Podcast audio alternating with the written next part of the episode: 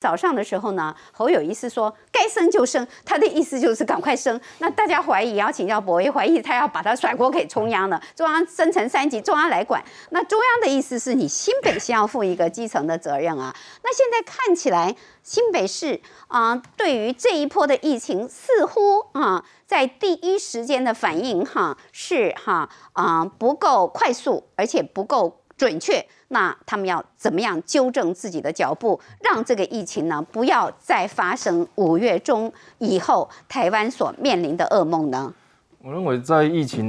面前呢，大家还是应该要以专业优先于政治啦。那就是在做决策的时候想太多政治的问题啊，试着说哦这个锅要丢给谁啦啊，或者是把责任啊推给中央啦。我认为在疫情期间这些都是不该发生的事情。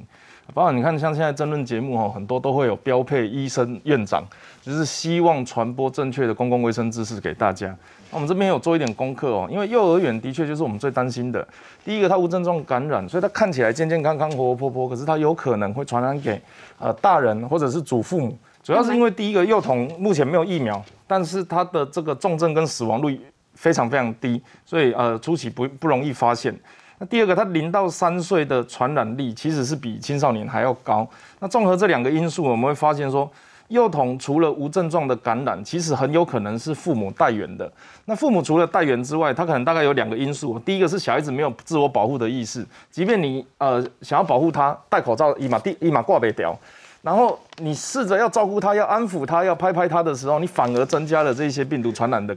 机会。所以在幼儿的部分，因为他没有疫苗，没有自我保护意识，家长过度关心，通常这一些东西综合因素加起来，会让我们更担心小孩子啊是不是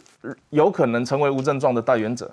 所以，其实，在这一波解封的时候，我收到很多呃幼呃托儿所也好，安亲班也好，啊幼稚园也好的陈情，说啊我们到底什么时候才可以解封？结果我们当然是希望说，呃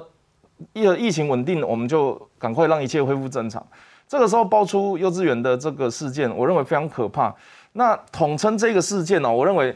包含之前的呃五月十九号的群聚，然后到这一次，其实它都有一个共同的特色，就是违法经营或者是灰色地带，这是传统我们说睁一只眼闭一只眼的地方。包含因为这一个安心班业者现在抓到好像是一个违法经营的状况，新北市也要开罚二十万的样子，所以这一些状况就变成说。你或许可以骗得了社会，你可以骗得了家人，骗得了政府，可是你骗不了自己啊！你的骗不了病毒啦，你骗不了病毒啊！对啊，你你你你怎么可能说哦？我睁一只眼闭一只眼，你可不可以一？你可不可以不要感染我？从疫情一开始到现在，我们保持着十连制，我们要戴口罩，我们要做的很多防疫措施。在每一次要接近解封的时候，大家就开始放松。我相信现在已经有一些人开始不用十连制了，有些餐厅内用也没有再用隔板。那一方面又要中央加强加高这个呃防疫的强度，那一方面地方又呃取缔的状况不佳，那这种事情又来发生。你还记不记得以前我们刚疫情刚爆发的时候，都会在那边画关联图？我们现在最担心的就是